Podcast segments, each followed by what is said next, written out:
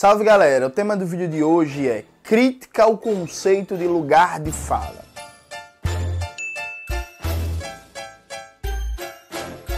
Antes de começar propriamente o tema do vídeo do canal, quero muito agradecer a você que ajuda a manter e melhorar nosso canal a partir do apoio.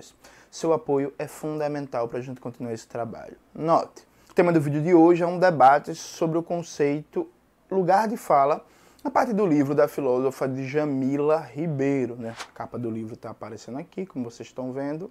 E a gente vai fazer um debate sobre essa ideia de lugar de fala. Eu quero fazer algumas especificações. Primeiro, eu não vou debater entrevistas de Djamila, intervenções de Djamila e por aí vai. Embora eu acho que esse é um elemento importante, porque eu já debati em vários outros lugares que eu acho que a Djamila usa de maneira equivocada o conceito que ela é a principal responsável por popularizar um exemplo muito clássico foi naquela polêmica entre o Milton Nascimento e o Roger Walters, popularmente conhecido como Rogerinho das Águas. A intervenção da Djamila ali foi um uso totalmente equivocado da própria conceituação dela, do lugar de fala, mas eu não vou fazer referências às entrevistas e intervenções. Em segundo lugar, eu vou procurar me ater especificamente a esse livro, não vou comentar os outros livros da filósofa Djamila Ribeiro e nem episódios da sua vida política, né? A Djamila volta e meia está envolvida em alguma polêmica, como uma propaganda que ela fez para uma empresa de aplicativos na época que estava rolando greve, por exemplo, dos trabalhadores de aplicativo. Não vou fazer referência a nada disso. O debate é único exclusivamente sobre o livro, beleza? É um debate sobre o livro. E é só isso.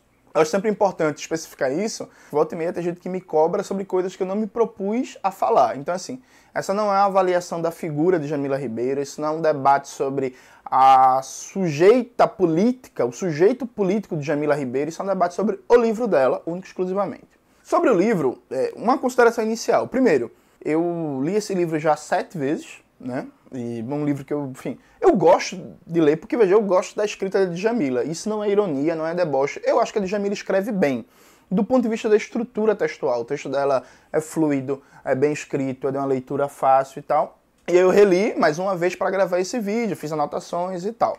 O que, que é interessante no, no livro da Djamila Ribeiro? Não é um livro tão voltado para a teoria do conhecimento, embora a noção de lugar de fala circule muito como uma espécie de autorização social ou validação social do conhecimento. É um livro muito mais de um lugar político sobre quem produz o que e que produções são validadas. Então é muito mais uma análise política e teórica do que é produzido e como essa produção circula do que um debate epistemológico sobre teoria do conhecimento, sobre o papel da sensitividade e da razão no processo de conhecer o objeto. E eu acho isso muito interessante porque Muita gente fala de lugar de fala sem ter lido o livro da Djamila e acaba levando muito por um viés de teoria do conhecimento. Eu pensei em fazer uma intervenção sobre isso, só que aí eu pensei, ó, o vídeo vai ficar muito grande e não vou fazer esse debate, deixo para fazer em outro momento. Um debate sobre teoria do conhecimento, sobre epistemologia, sobre o que é o processo de conhecer, de produzir ciência. Focando diretamente no livro, a gente vai fazer o que a gente sempre faz, né, quando faz análise de um livro, que é fazer algumas leituras de trechos e comentando e refletindo e debatendo com vocês. Veja, já na página 14, a Djamila diz: E o mais importante, há a tentativa de deslegitimação da produção intelectual de mulheres negras e ou latinas, ou que se propõe a descolonização do pensamento. O propósito aqui não é epistemologia da verdade, mas contribuir para o debate e mostrar diferentes perspectivas. A Djamila ela abre o livro debatendo muito o papel social histórico da mulher negra enquanto sujeito produtor de conhecimento. Isso aqui é importante. Veja, não existe uma mulher negra em abstrato, fora da história. Né? As pessoas têm múltiplas identidades, estão sujeitas a múltiplas relações e têm múltiplas concretudes. Então, veja, uma mulher negra liberal, ela não é só uma mulher negra, ela é uma mulher negra liberal.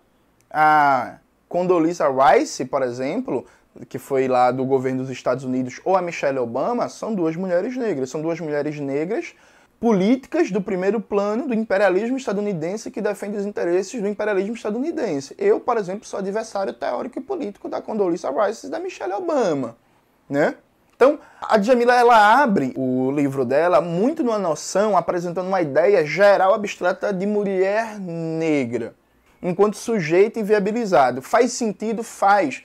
Porque da virada do século XIX para o começo do século XX, né? Os elementos estruturais do patriarcado estavam muito mais visíveis e ostensivos no processo de marginalização da mulher enquanto sujeito político e do acesso à mulher a vários postos importantes no mercado de trabalho capitalista, como por exemplo professora universitária. Isso atingia principalmente as mulheres negras. Então, assim, um processo histórico de invisibilização geral. Mas a própria entrada da mulher negra em maiores postos do mercado de trabalho formal e no próprio Estado burguês, cria um processo de diferenciação que faz importante falar de que mulher negra nós estamos falando. Né? E vocês vão entender a importância dessa reflexão inicial no decorrer da nossa abordagem. Porque note bem, na página 20, a Djamila diz o seguinte: esse discurso de Trude, ainda no século XIX, já evidenciava um grande dilema que o feminismo hegemônico viria a enfrentar: a universalização da categoria mulher. Esse debate de se perceber as várias possibilidades de ser mulher, ou seja, do feminismo abdicado à estrutura universal ao se falar de mulher e levar em conta as outras intersecções como raça, orientação sexual, identidade de gênero, foi atribuído mais fortemente à terceira onda do feminismo, sendo Judith Butler um dos grandes nomes. Essa fala ela tem vários problemas. Né? Vou elencar primeiro o que não vai ser tão desenvolvido agora e depois o outro que é mais central. A Djamila fala o tempo todo de descolonizar o pensamento, de pensamento decolonial, de crítica à razão eurocêntrica, de outras epistemologias, de outros conhecimentos. E ela atribui a Judith Butler, uma filósofa estadunidense do centro do império, o papel de ter uma compreensão mais totalizante da categoria de mulher. Isso, ao meu ver, é um erro histórico, é um erro teórico, e eu acho engraçado como, às vezes, um apelo a uma suposta razão decolonial faz com que se deslegitime autores, por exemplo, e autoras da Europa, e outras vezes esse debate não entra. Né? Por exemplo, eu acho um absurdo colocar Judith Butler nesse papel, mas vamos lá. Qual é o tema central aqui? E esse é um elemento central da reflexão da Djamila no livro. A Djamila ela faz um debate que é correto, quer é dizer assim, por muitos anos o debate sobre a mulher era um falso universal que tomava mulheres brancas de classe média como a universalidade da categoria de mulher, desconsiderando a especificidade das mulheres negras da classe trabalhadora. Jamila fala pouco disso, mas mulheres negras da classe trabalhadora. Isso é verdade? É verdade. Só que aí, como alternativa, o que, é que a Djamila faz? Ela nega a categoria de universalidade.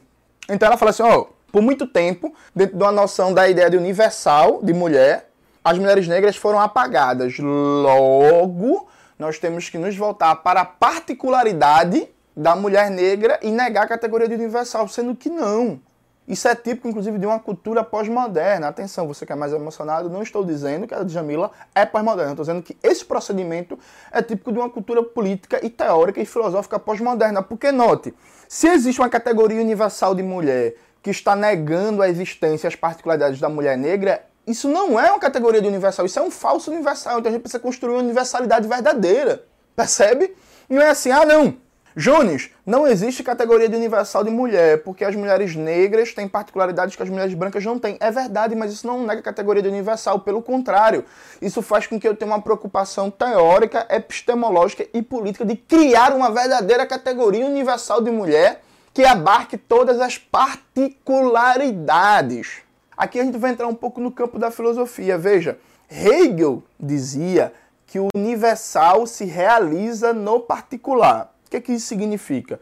Isso significa que para você ter uma visão realmente de universalidade de um fenômeno, você precisa compreender todas as suas particularidades e entender como essas particularidades compõem esse universal. De maneira mais simples, até dando um exemplo que o próprio Hegel dá, inclusive. Hegel falava sobre a ideia de ver as árvores e não ver a floresta né? Isso é uma metáfora que Hegel falava que era basicamente o seguinte, ó, uma pessoa que vê as árvores individuais, vê o jacarandá, o baobá, mas não consegue perceber o que é a floresta, ela está só olhando a particularidade, ela está só olhando partes de um todo, mas não consegue compreender o todo. Já a pessoa que olha a floresta como um todo, e por exemplo, não consegue entender a partir de que ecossistemas, de que fauna, de que flora essa floresta é formada, né, as particularidades que compõem concretamente essa floresta, ela está vendo todo, mas não consegue ver as particularidades. Em um caso como no outro, você tem ou uma universalização da particularidade, que faz você perder o todo, ou então uma falsa universalidade, que não faz ver o particular. Você pode pensar, Jones, que negócio difícil da porra. Meu irmão, é bem simples. E eu vou te dar um exemplo até mais concreto. Veja, a população negra no Brasil é, em sua maioria, trabalhadora. quase 90%. A população branca trabalhadora e a população negra, elas têm situações exatamente iguais? Não. A população trabalhadora, por ser negra, tem particularidades, tem demandas específicas, tem sofrimentos específicos, mas ambos são da classe trabalhadora. Então tem interesses comuns, tem a mesma realidade, tem a mesma realidade ao mesmo tempo que tem também realidades diferentes. Ou seja, fazem parte de um todo do que é ser trabalhador no Brasil.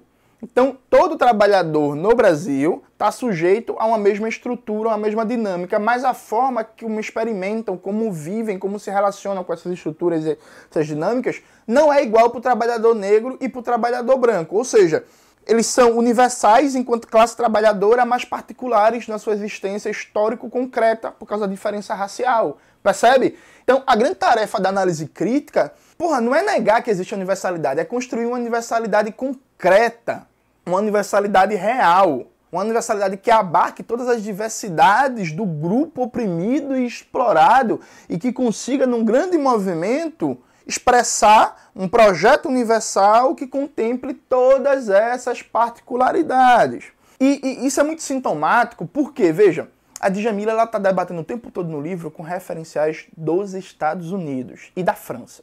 Né? São referenciais muito presentes. Tem outros referenciais também, como a Grada Quilomba e por aí vai, mas tem muitos referenciais dos Estados Unidos e da França. E por que eu chamo atenção para isso? Veja, como eu acabei de citar, na página 20, a Djamila Ribeiro diz que foi o papel da Judith Butler na terceira onda do feminismo dar uma visão mais concreta para a questão de mulher, né? juntando a intersecção de orientação sexual, identidade de gênero e por aí vai. Já na página 23, a Djamila continua né, essa reflexão e ela diz o seguinte: Julgo muito interessante quando a poeta diz: é melhor vocês reformarem a si mesmos em primeiro lugar. Porque essa estrofe aponta para uma possível cegueira dessas mulheres em relação às mulheres negras no que diz respeito à perpetuação do racismo e como naquele momento esse fato não era considerado relevante como pauta feminista para elas. Interessava ali as conquistas de direitos para um grupo específico de mulheres, o que se perpetuou durante muito tempo, mesmo quando mulheres negras começaram a escrever sobre a invisibilidade da mulher negra como categoria política e denunciar esse apagamento. Veja, a Djamila ela constrói uma história que parece que é o debate sobre incorporar enquanto sujeito político, enquanto programa político, a emancipação da mulher negra como parte das demandas de superação do patriarcado é algo recente. Em nenhum momento do livro a Djamila cita as comunistas e feministas negras que atuaram e que levaram o debate do feminismo radical, anticapitalista, revolucionário, que abarcavam as mulheres negras nos anos 30, 40, 50 nos Estados Unidos. A Djamila, por exemplo, não cita a Claudia Jones.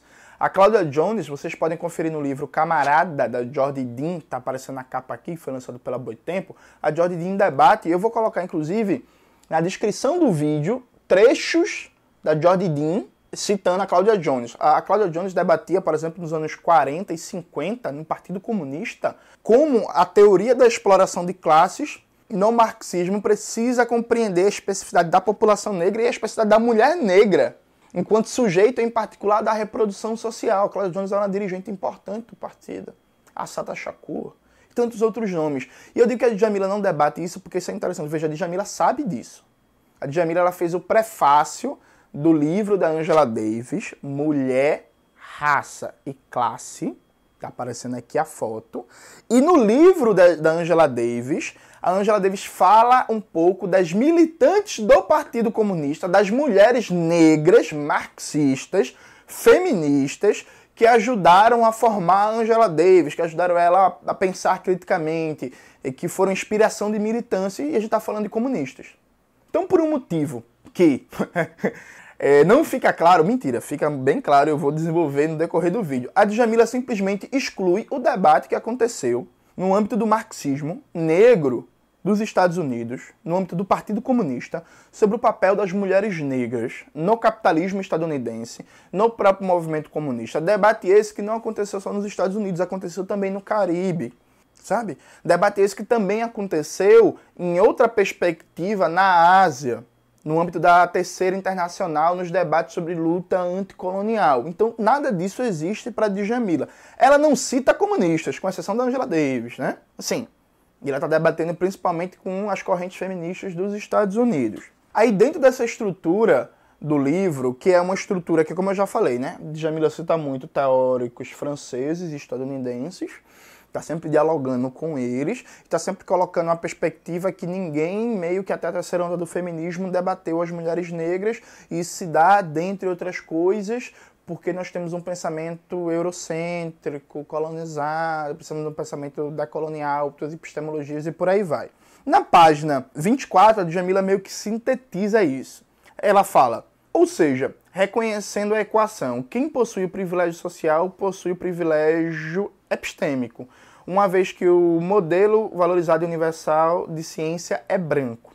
A consequência dessa hierarquização legitimou como superior a explicação epistemológica eurocêntrica conferindo ao pensamento moderno ocidental a exclusividade do que seria conhecimento válido, estruturando-o como dominante e assim visibilizando outras experiências do conhecimento. Veja, a Djamila no livro todo, ela usa termos como razão, pensamento eurocêntrico, epistemologia branca, decolonial, por aí vai, e ela não explica durante o livro inteiro. Então veja, eu faço um chamado a você que leu esse livro e gostou, para você prestar atenção nisso. Se você só ficou mais ou menos nesse livro, nesse debate, você não teve uma explicação do que é, que é epistemologia, do que é, que é pensamento epistêmico, do que é, que é eurocentrismo, do que que é decolonial, do que que é colonialismo, do que que é outros conhecimentos, outras epistemologias. E aí, o que, que eu acho interessante? A Djamila, ela faz uma meio que uma história da teoria do conhecimento e da teoria social em que simplesmente é como se o marxismo não existisse. Porque, note bem, qual foi o grande movimento político que colocou em questão a supremacia do Ocidente, que se representa como esse sujeito branco do conhecimento universal na história, foi a Revolução Russa.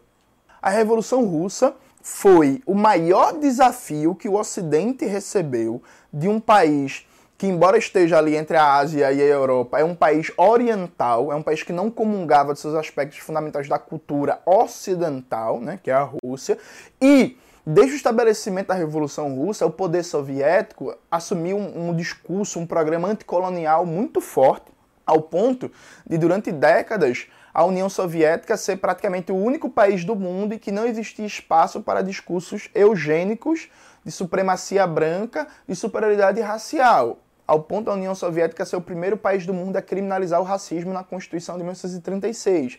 Não quero nem entrar no debate se criminalizar é bom ou não, sabe? É outra coisa, mas a União Soviética foi o primeiro. Ao ponto de várias lideranças do movimento negro estadunidense nos anos 20 e 30 e 40 olharem para a União Soviética como exemplo de igualdade racial. Atenção, não é Jones Manuel que está falando isso, né? Vocês tem uma gente que gosta de me acusar de stalinismo, não sou eu, tá ligado? Tá no livro. Raça, Classe e Revolução, a luta pelo poder popular nos Estados Unidos. A gente colocou isso no prefácio, a declaração de várias, de uma porrada de lideranças negras dos Estados Unidos, como Paul Robson, dizendo que a União Soviética era referência em termos de igualdade racial, de combate ao racismo, de combate à eugenia. Enquanto nos Estados Unidos tinha um regime de segregação racial, Jim Crow, enquanto na Alemanha tinha o nazismo, né? E aqui no Brasil, o governo Vargas, na época, estava também com um programa eugênico. Então, veja, o próprio Du Bois, né, que é considerado o maior intelectual da história dos Estados Unidos, ele foi para a União Soviética nos anos 20, viu a situação do país, os debates que se fazia sobre luta anticolonial, sobre combate ao racismo e soltou a célebre frase: "Se isso é ser bolchevique, eu sou bolchevique". E o Du Bois, no final da vida, assumiu um programa comunista né, virou marxista, entrou no Partido Comunista dos Estados Unidos, porque via no programa comunista o único horizonte possível de superação do racismo. Então a Djamila, ela exclui tudo isso, parece que o pensamento eurocêntrico nunca foi questionado, parece que Lenin era eurocêntrico, por exemplo. Quem lê isso? Parece que Lenin era eurocêntrico, e não era, tá ligado? Como se o pensamento eurocêntrico nunca foi questionado, ela desconsidera, inclusive, o próprio papel prático dos movimentos de luta anticolonial que estavam produzindo teoria, né? nos anos 20, nos anos 30, nos anos 40. Isso está muito bem expresso, por exemplo, no livro do Vijay Prachá, Estrela Vermelha sobre o Terceiro Mundo, que está aparecendo aqui, que tem um capítulo sobre fascismo colonial, que é muito bom sobre a crítica dos, dos movimentos anticoloniais marxistas, comunistas ao Ocidente, ao colonialismo, ao imperialismo. Isso está muito bem expresso também no livro do Aimé Césaire, Discurso sobre o Colonialismo, que é um livro de 70 anos atrás, que o Aimé Césaire faz uma duríssima crítica, inclusive uma das melhores até hoje, ao colonialismo, ao eurocentrismo, ao Ocidente. E o Aimé Césaire coloca o socialismo e a União Soviética como exemplo de luta anticolonial e de luta antirracista. Percebe? Então, a Djamila ela solta os conceitos, não explica e dá a entender que isso é meio que uma novidade. Ela até cita Lélia Gonzalez. Veja, Lélia Gonzalez tem uma obra foda, do caralho. Eu, inclusive, estou me aprofundando na obra dela. Estou comprando vários livros. Esse ano gastando dinheiro da porra comprando livro de Lélia Gonzalez. Estou com uns 12 livros lá em casa dela para ler. Ano que vem vai sair vídeo no canal sobre Lélia Gonzalez. Agora, a Lélia Gonzalez ela está produzindo num período que é, por exemplo, um período pós-Claudia Jones dos Estados Unidos. Que é um período meio que contemporâneo, mas um pouco pós Assata Shakur. Que é um período pós-Clóvis Moura, que era marxista, comunista. Que já estão fazendo esse debate, né? Então nada disso aparece, e aí de novo, repito, a Djamila cita o tempo todo esse negócio de pensamento eurocêntrico, razão eurocêntrica, epistemologia branca e não explica. E por que isso é importante? Isso é importante porque o discurso da Djamila ele caminha de acordo com a utilidade para o projeto político que ela está defendendo. Eu vou dar um exemplo bem concreto para vocês. Na página 36, a Djamila cita a filósofa Simone de Beauvoir, né? Para a filósofa francesa, a mulher foi construída como o outro, pois é vista como um objeto, na interpretação que Beauvoir faz do conceito de em si sartriano. De forma simples, seria pensar na mulher como um, algo que possui uma função.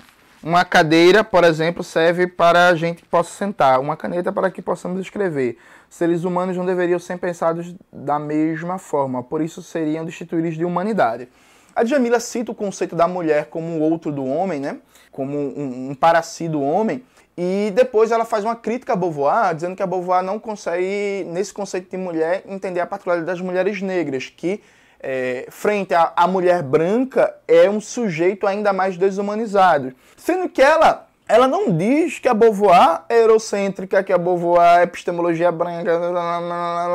Ela diz, ela mostra o raciocínio da Beauvoir, mostra que o raciocínio da Beauvoir falta, está incompleto, que não abarca vários fenômenos da realidade e ela tenta completar o raciocínio da Beauvoir. O que, que é isso? Se não é a busca de uma verdadeira e concreta universalidade, que eu acabei de explicar. Mas aí, quando você volta no livro, um pouco, na página 31, a Djamila escreve: Ao persistirem na ideia de que são universais e falam por si só, insistem em falar pelos outros, quando na verdade estão falando de si ao se julgarem universais. Na página 31, a Djamila, ao criticar o falso universal, ela condena de novo a categoria de universal. Então, às vezes, ela faz um procedimento que seria criar uma verdadeira universalidade e, na maioria do, do livro, ela sai condenando. Veja, não existe marxismo e não existe projeto revolucionário sem a categoria de universalidade. Porque o pressuposto disso é que todos os explorados e oprimidos que têm demandas diferentes precisam estar unidos no movimento de derrubada do capitalismo. E essa união não nega a diversidade. Então veja, os povos indígenas, os povos da floresta, um trabalhador da periferia de Recife, um operário de uma fábrica em Porto Alegre, uma mulher negra da favela da Rocinha, um trabalhador gari do Capão Redondo, essas pessoas têm múltiplas identidades, múltiplas relações, múltiplos interesses, múltiplas histórias de vida. O que é que pode fazer com que elas participem do mesmo movimento político, do mesmo projeto político? A compreensão de que, a despeito da diversidade de cada uma delas, elas têm um interesse comum. Esse projeto vai expressar a universalidade desse interesse, que, seria um projeto de derrubada do capitalismo. Quando não existe universalidade possível frente aos diversos sujeitos políticos, resta só a luta particular, segmentada e fragmentada de cada um por sua pauta. Então, assim, ah, Cauê, cala a boca, Cauê. Cauê não é negro, eu sou negro. Eu luto pela minha causa. Cala a boca e aprenda e escute. Tá ligado? É isso, sim. Não tem o que fazer, tá ligado? Ah, não, você não é indígena. Cala a boca e escute só. E apoie. Não, ver, a gente apoia, mas vamos construir um programa comum, um programa anticapitalista, um programa para todos os explorados e oprimidos. Alguém pode dizer assim, ah, Júnior, você está exagerando, mas Djamila não coloca isso diretamente. Não coloca diretamente, mas está nas entrelinhas do livro. Por exemplo, a Djamila ela faz uma citação da Grada Quilomba, na página 37. Ela diz o seguinte, preste bem atenção. As mulheres negras foram assim postas em vários discursos que deturpam nossa própria realidade. Um debate sobre racismo onde o sujeito é um homem negro. Um discurso de gênero onde o sujeito é a mulher branca. E um discurso sobre classe onde raça não tem lugar. Aí continua a citação, e aí você se pergunta aqui, mas vem cá, quem foi que fez um discurso sobre classe onde raça não tem lugar? Fanon fez isso? Não. A Césaire fez isso? Não. Cláudia Jones fez isso? Não. A Sata Shakur fez isso? Não. Clóvis Moura fez isso? Hum, também não. Ho Chi Minh fez isso? Também não. Mao Zedong fez isso? Também não. A Jordi Dean, no livro Camarada, que eu acabei de citar, fez isso? Também não. O Partido Comunista dos Estados Unidos fez isso? Não. Na maioria da sua história. O C.L.R. James, autor dos Jacobinos Negros, fez isso? Também não. Tá ligado?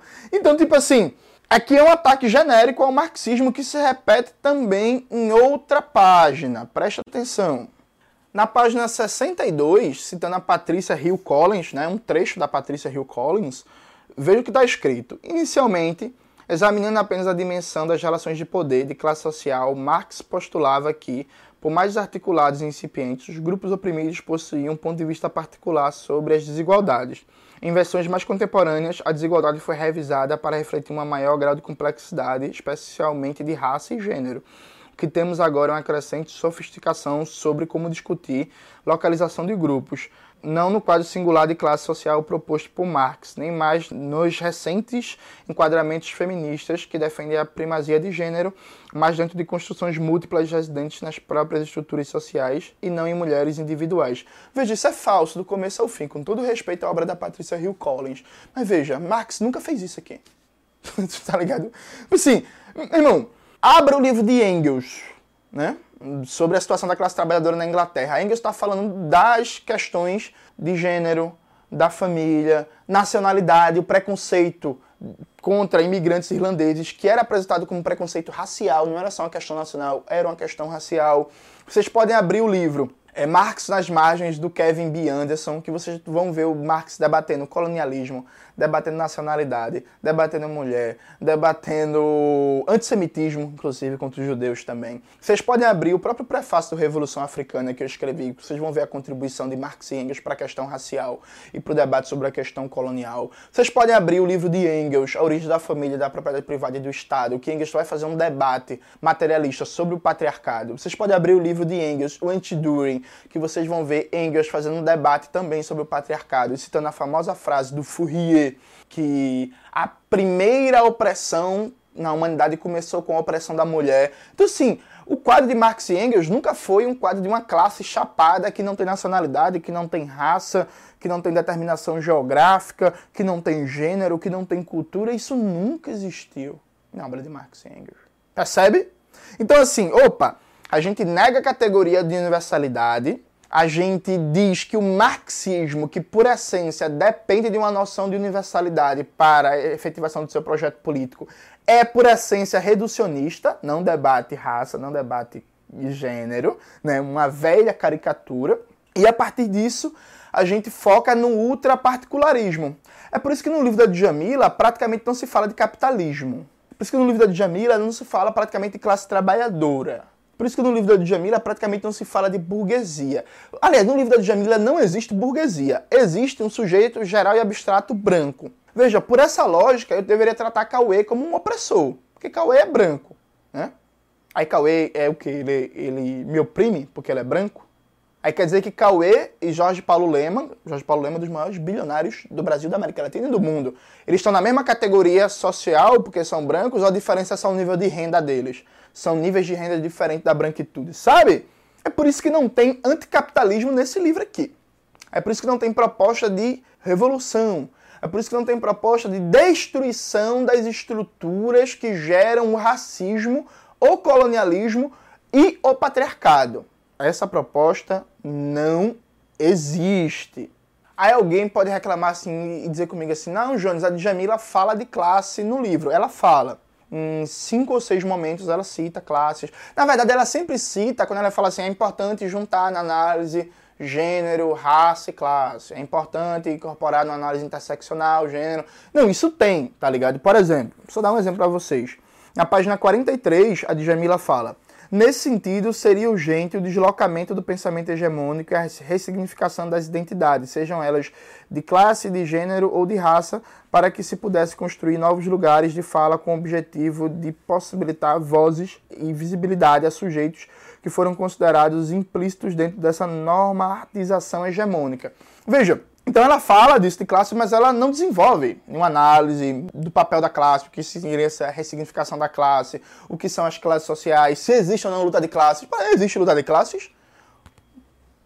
Sabe? Não existe. E tudo isso vai se concatenando. Que é, por exemplo, quer dizer, existe uma negação da categoria de universal com fetiche da particularidade. Existe uma simplificação, a demonização do marxismo. Existe um apelo ao ultraparticularismo. Existe uma exclusão, ao meu ver, inexplicável no debate sobre feminismo da produção das mulheres negras comunistas, da produção das organizações comunistas, tá ligado? E é inclusive da produção dos próprios homens negros comunistas, porque a Djamila cita homens também durante o livro, tá ligado? Por exemplo, na página 42, ela cita Foucault. E ela diz: veja, a história tem nos mostrado que a invisibilidade mata, o que Foucault chama de deixar viver ou deixar morrer. A reflexão fundamental a ser feita é perceber que, quando pessoas negras estão reivindicando o direito a ter voz, elas estão reivindicando o direito à própria vida. Note, a Djamila cita Foucault sem nenhum problema, sem fazer debate sobre eurocentrismo, sem fazer debate sobre epistemologia branca, sobre colonialidade do poder, sobre pensamento decolonial. Inclusive, o livro tem uma fundamentação Foucaultiana em boa parte dele. Foucault era eurocêntrico? Só Deus sabe. Foucault tem epistemologia branca? Ninguém sabe. Foucault ele tinha um pensamento colonial? Ninguém sabe. Isso não está debatido no livro. Então, assim, dá para citar Foucault sem nenhum problema, mas, por exemplo, não dá para citar Debois. As reflexões de Debois sobre raça, classe e capitalismo e como Debois, bebendo diretamente do pensamento revolucionário marxista, especialmente o que emanou da União Soviética, faz a crítica do eurocentrismo. Percebe? Então, assim, sem entrar numa psicologização da obra, que eu não gosto disso, mas eu não acho que não é inocente, até porque nenhuma citação e nenhuma escolha é inocente, referenciar tanto Michel Foucault e não referenciar Clóvis Moura ou Debois. O que Clóvis Moura e Debois tinham em comum? Comunistas, né? Para vocês verem que eu não estou, inclusive, até forçando a letra, na página 54, a Djamila vai meio que fundamentar o que ela entende por discurso, né? Que ela está citando o livro inteiro, discurso, discurso, discurso. Ela cita, veja bem, página 54. Antes de mais nada, é preciso esclarecer que quando utilizamos a palavra discurso no decorrer do livro e falamos da importância de se interromper o regime de autorização discursiva, estamos nos referindo à noção Foucaultiana de discurso, ou seja, de não pensar discurso como amontoado de palavras ou concatenação de frases que permitem um significado em si, mas como um sistema que estrutura determinado imaginário social, pois estaremos falando de poder e controle.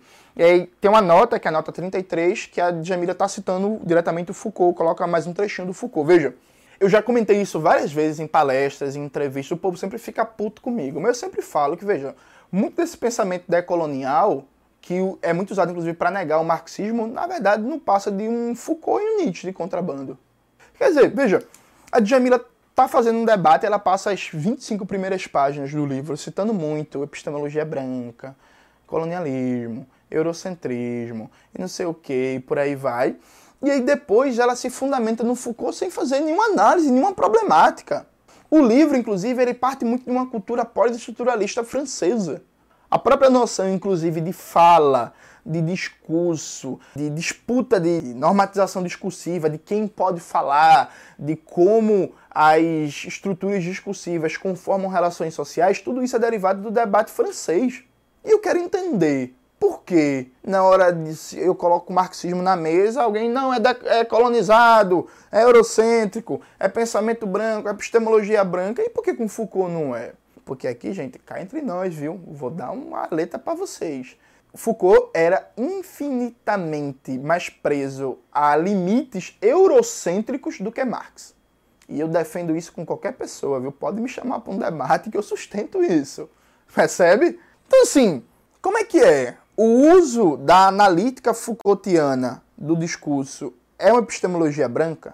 é um pensamento colonizado? É? Percebe como esse debate fica um debate muito fácil, muito raso e eu sempre falo, esse debate sobre uma outra epistemologia, outras epistemologias, só vale para correntes teóricas ligadas a projetos políticos revolucionários. Eu já vi muito reivindicarem isso para bater no marxismo, por exemplo. Mas eu tenho dificuldade de ver isso para bater no, na produção das ciências sociais francesas dos últimos anos, né? E aí, veja, a, o próprio manejo que a Djamila faz de Foucault, eu nem acho ruim, eu acho que ela maneja muito bem Foucault. Inclusive, ela domina bem os autores e autoras que ela cita diretamente, a Grada Quilomba, o Foucault, a Rio Collins e tal. Ela é muito competente nisso. Tem uma parte que na página 64 que a Djamila diz o seguinte: quando falamos de direito à existência digna, a voz estamos falando de locus social, de como o lugar imposto dificulta a possibilidade de transcendência. Absolutamente não tem nada a ver com a visão essencialista de que somente negros podem falar sobre racismo, por exemplo.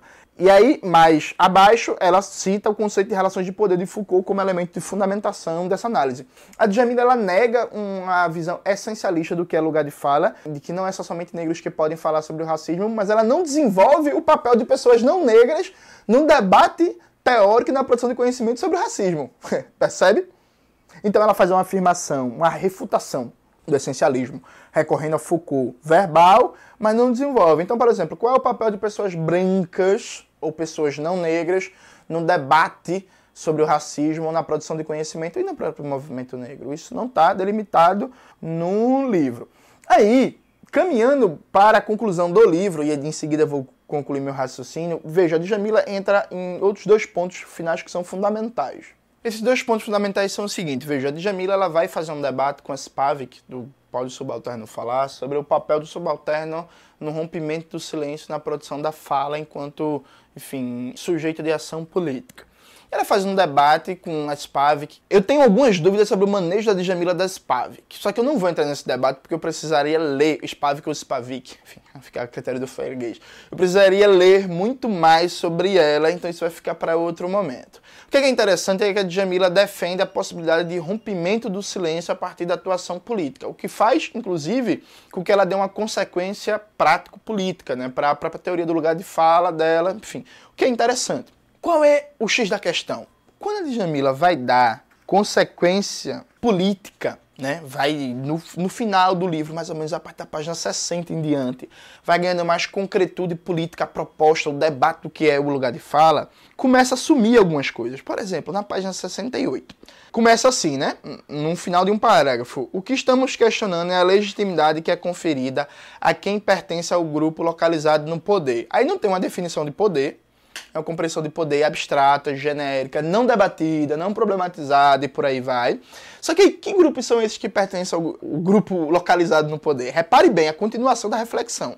Obviamente que esses indivíduos reacionários pertencem a grupos oprimidos e estão legitimando opressões ao proferir certos discursos. Seria então necessário combater esses discursos, sem sombra de dúvida. Porém, o que ocorre geralmente é a tentativa de legitimar a luta antirracista, antimachista e anti-LGBT-fóbica, ou a própria teoria do ponto de vista feminista ou lugar de fala, com base na experiência de indivíduos como esse, como se homens brancos heterossexuais não fossem grupos responsáveis e beneficiados por essa opressão homens brancos heterossexuais. Não tem burguesia, não tem classe dominante, não tem relações econômicas.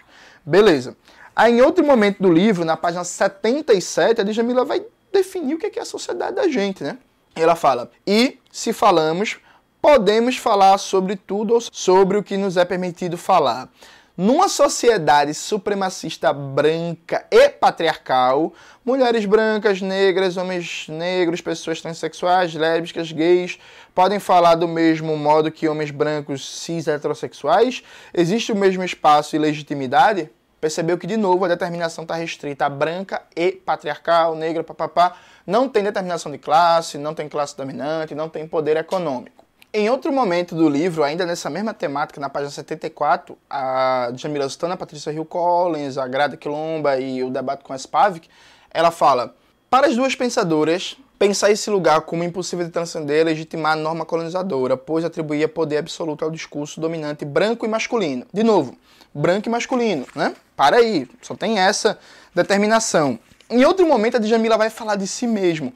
E eu acho que isso é revelador, velho. Muito revelador da perspectiva política do livro. Na página 71, a Djamila fala: Sendo eu mulher e negra, essas opressões me colocam em um lugar maior de vulnerabilidade. Portanto, é preciso combatê-los de forma indissociável. A Djamila não se coloca como trabalhadora. Repetindo, sendo eu mulher e negra, essas opressões me colocam em um lugar maior de vulnerabilidade, portanto é preciso combatê-las de forma indissociável.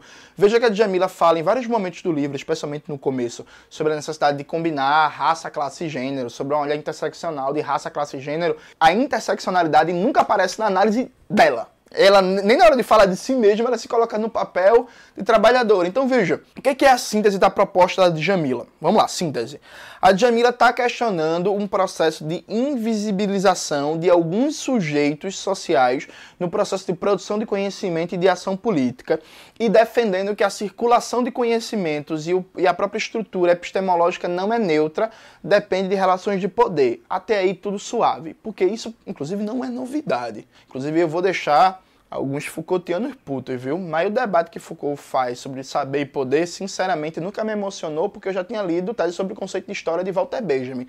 Eu já tinha lido a ideologia alemã de Marx e Engels, mas tudo bem, zero problema. Mas veja, esse debate que a Djamila faz é interessante. Eu acho que, inclusive, é um debate para a gente pensar bastante sim. Inclusive, tem várias outras determinações. Por exemplo, meu irmão, qualquer Zé Otário da USP que escrever qualquer merda tem mais visibilidade que um pesquisador foda da UFAL de Alagoas ou da UFPE por estar em São Paulo. por, ser, por ser os piano, tá ligado? Isso é simples e objetivo. Simples e objetivo. O sucesso que você vai ter, por exemplo, acadêmico, depende sim se você é negro, se você é branco. Também, né? Depende da sua origem familiar, se você é mulher, se você é homem. Depende do estado que você tá. Percebe? Eu, inclusive, em várias, em várias entrevistas, os entrevistadores sempre destacam, alguns né, mais sagazes, como ficaram surpresos com quantos livros do Revolução Africana vendeu, sendo um autor pernambucano, né, do Nordeste, e que não é universitário, não é acadêmico, né? não está na universidade. Fiz mestrado, fiz graduação, mas saí da universidade. Então, por exemplo, isso faz diferença sim. Então, eu acho que a Djamila, esse livro tem um aspecto interessante. Talvez como primeira chamada, para quem nunca pensou nisso, para quem tem uma espécie de meritocracia do conhecimento, que acha que é assim, não, se destaca mais, tem mais visibilidade quem é melhor, como se fosse tudo questão de qualidade intrínseca e inata da produção do conhecimento. Isso é falso. Então o livro da Djamila pode ter alguma função. Agora, dentro desse debate, o livro da Djamila traz uma série de conceitos que não é explicado, que acabam se transformando em jargão. Então, na tentativa talvez de ser didático, ela acaba falando várias coisas, epistemologia, razão, decolonial, colonialismo. Meu irmão, a Djamila cita colonialismo quase umas 10 vezes no livro. Não tem uma definição do que é colonialismo. Um debate mínimo, assim, do que é colonialismo. Ela faz um debate filosófico sobre a, a, a concepção de universalidade, que aqui, com todo respeito, é muito ruim Especialmente considerando que ela é filósofa, tá ligado? Qual é o raciocínio dela? Ah, existe uma falsa universalidade. Então, acabou. A categoria de universal, vamos, vamos pensar na particularidade. Não! Se existe uma falsa universalidade, a gente tem que construir uma universalidade verdadeira, histórico-concreta, que dê conta de todas as particularidades, porque o universal se realiza no particular sabe? E aqui sem nenhum tipo de arrogância, isso é o básico de um pensamento filosófico crítico, tá ligado? O debate que ela faz da categoria de universalidade é ruim.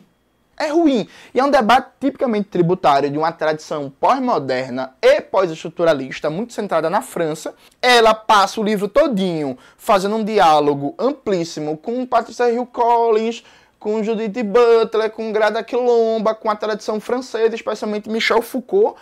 Não se dá conta se isso é pensamento colonizado, se isso é pensamento eurocêntrico, se isso é epistemologia branca. Aí alguém pode dizer assim, ah, Jones, mas Djamila faz uma crítica a Foucault e a Deleuze. Por exemplo, na página 72, ela diz... A intelectual problematiza o fato, mesmo sendo uma grande interlocutora de Foucault, de que a intelectual que ela fala é a Grada Quilomba de que autores como Foucault e Deleuze, por exemplo, não rompem totalmente com o discurso hegemônico ao terem a Europa como centro de análise.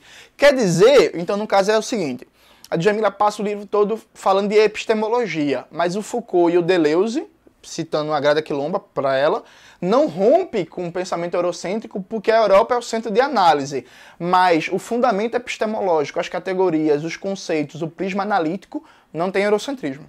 Sabe? E tipo, é só esse a crítica ao Foucault e ao Deleuze. Então, faz um debate apelando para uma razão decolonial sem fundamentar, sem debater, e aí depois enche de europeu, enche de estadunidense no debate, não problematiza, não reflete essa aparente contradição. Faz um processo de apagamento brutal toda a história dos comunistas e das mulheres negras comunistas. Eu faço um apelo a vocês, citando novamente, leia o livro da Angela Davis, o Mulher, Raça e Classe, e vejam a Angela Davis falando da história da luta das mulheres negras comunistas nos Estados Unidos, porra.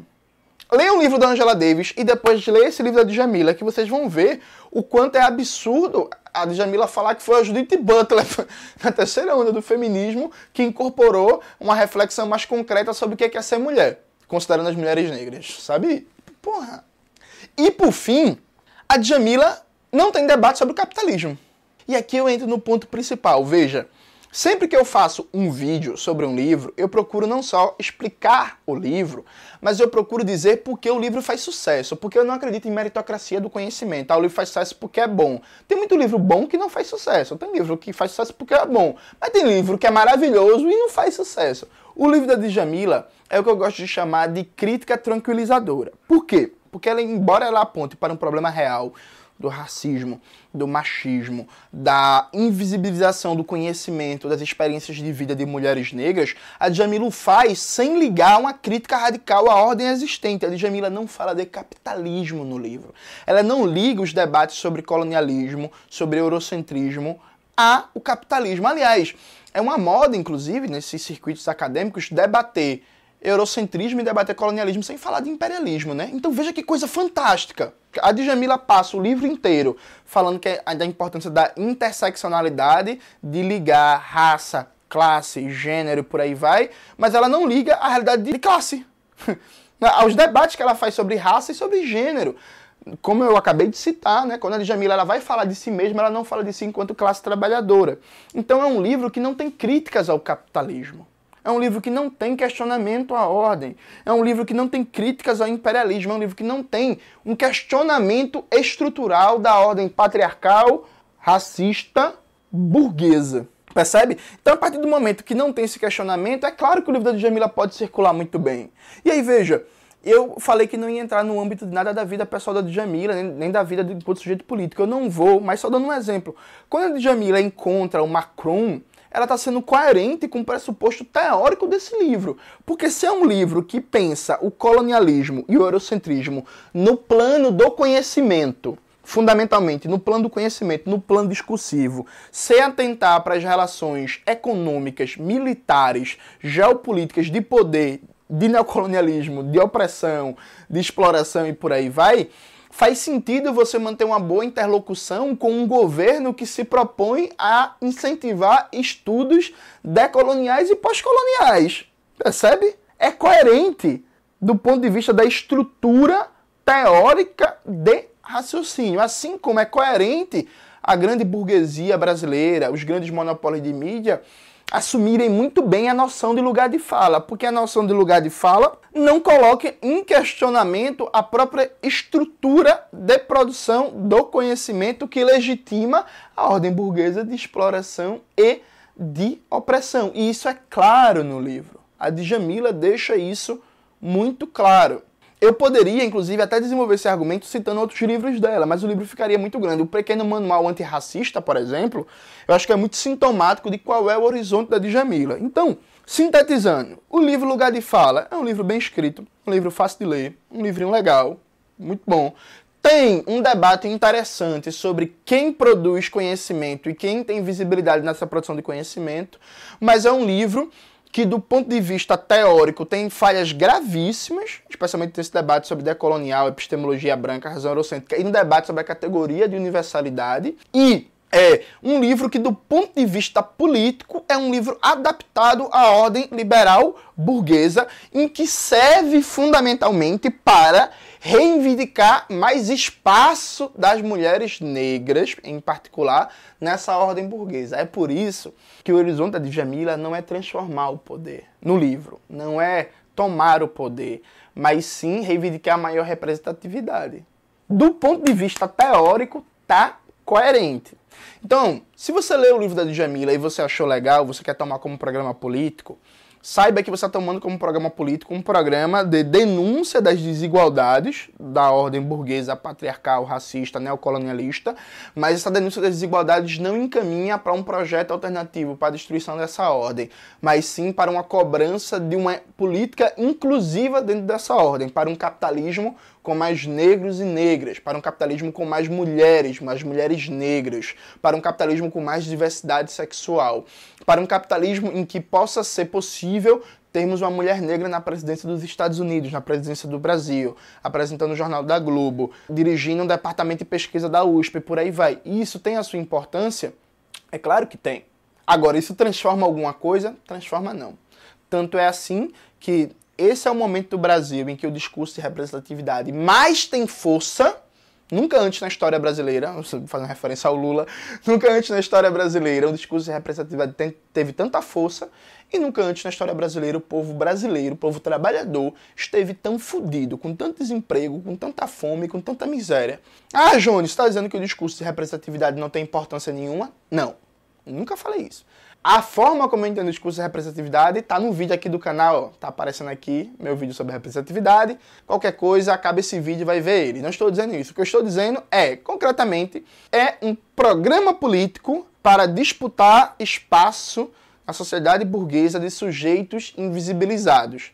É um programa político sem nenhuma intenção de ruptura, sem nenhuma intenção de superação, sem nenhuma intenção de proposta de derrubada do capitalismo. É por isso que faz tanto sucesso nos circuitos hegemônicos, é por isso que eh, teve uma amplitude, uma circulação tão grande a despeito dos méritos literários e teóricos que a filósofa a pensadora Jamila Ribeiro possa ter e tem.